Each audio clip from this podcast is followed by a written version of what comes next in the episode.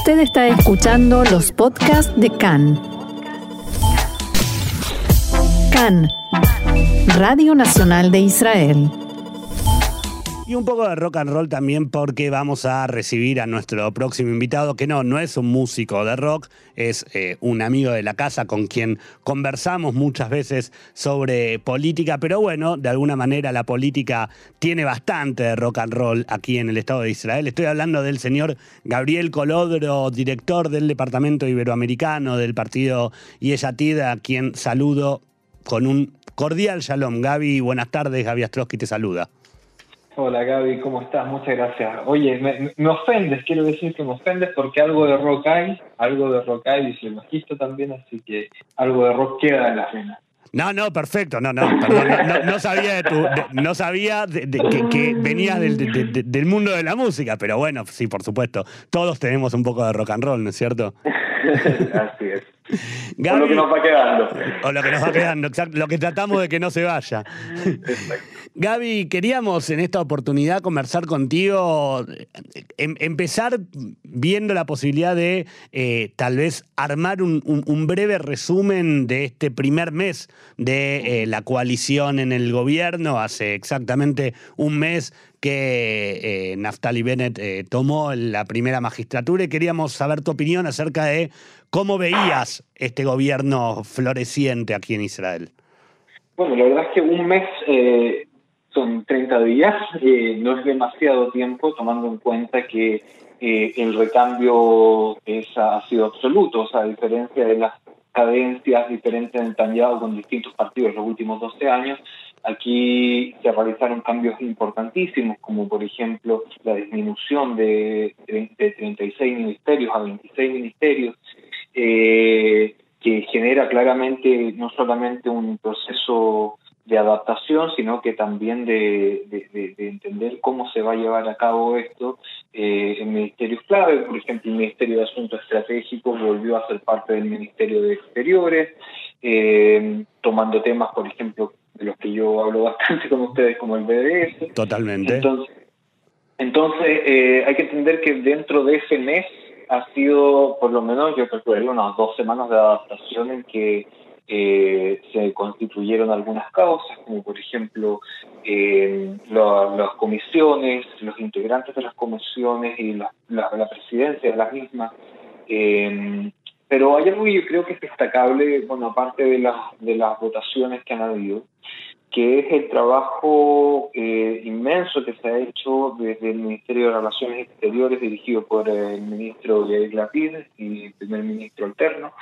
Eh, ha, habido mucha actividad en el Ministerio de Relaciones Exteriores en, este, estos 30 días. O sea, han, habido reuniones con eh, ¿cómo se llama? Con eh, Anthony Blinken, reuniones, reuniones en, Polonia, en Alemania, en Arabia Saudita. Eh, ayer hubo una reunión en el Parlamento Europeo mm, donde se han ido abierto, eh, se han ido abriendo, digamos, algunas lecturas de lo que trae este nuevo gobierno. Por ejemplo, ayer Yair Lapid dialogó con los diputados, con los eurodiputados sobre eh, la posición de este gobierno frente a la solución de dos estados, eh, cosa que no deja de ser importante tras 12 años de un gobierno eh, de Netanyahu donde nunca fue muy clara su posición frente al tema. Eh, sobre eso te, te quería preguntar justamente porque en, el bloque anterior, antes de conversar contigo, eh, contábamos la noticia justamente de la gira de la PIT por Bruselas y bueno, y toda esta actividad que vos estabas comentando recién. ¿Cómo crees que está tomando el mundo el cambio de gobierno? El mundo, sobre todo los países con los que Israel en muchos casos tiene muy buena relación y en muchos casos no.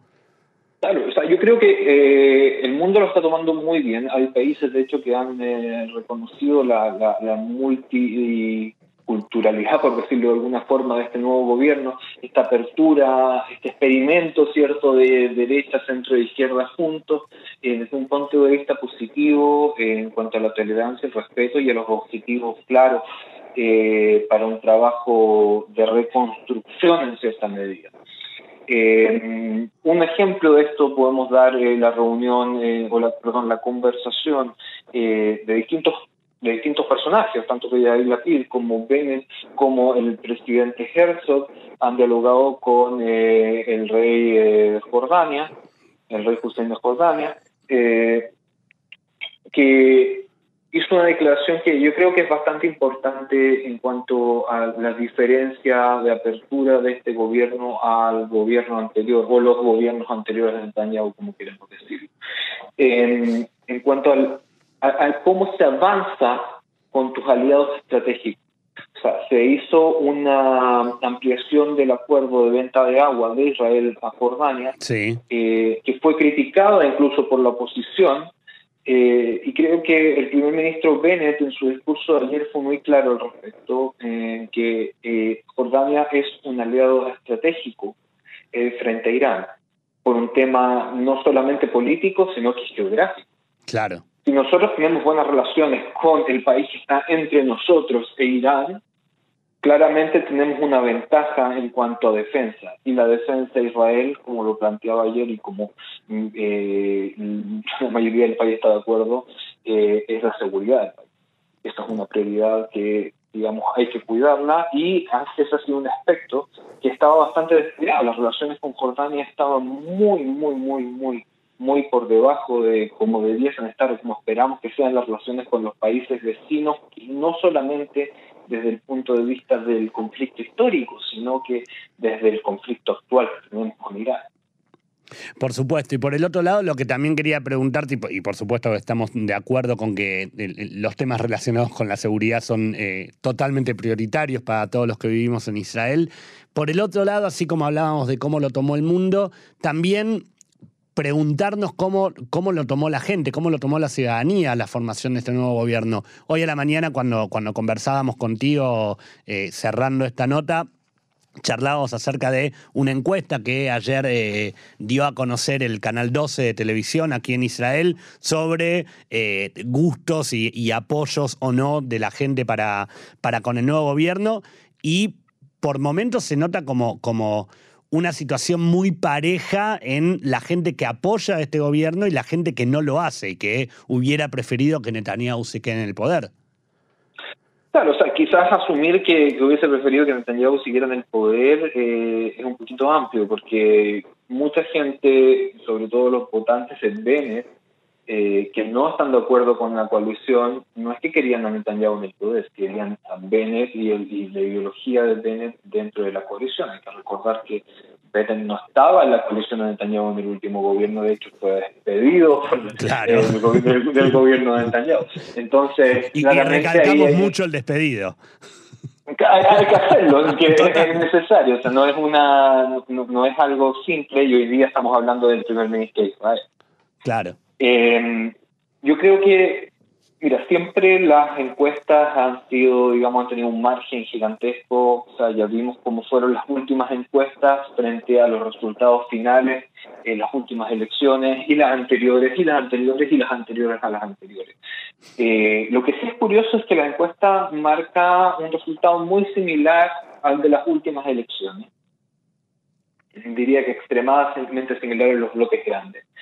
Eh, y obviamente hay que tomar este margen de error. O sea, si ahora eh, se ven así, cuando antes se veían de otra forma, eh, es esperable, digamos, que eh, si elecciones, espero que no las haya pronto, los resultados no creo que serían tan, tan, tan, tan cercanos a lo que muestra la encuesta de hoy, porque las condiciones no son las mismas, esto no estamos previo a unas elecciones, hay un gobierno que está funcionando, está haciendo cosas, está reparando, y eh, en ese sentido yo creo que eh, llevar el tema a números hoy, cuando no está a la vista una elección, eh, no creo que sea tan, tan representativo del de la realidad política y de cómo sería en el caso de que sí hubiese una elección.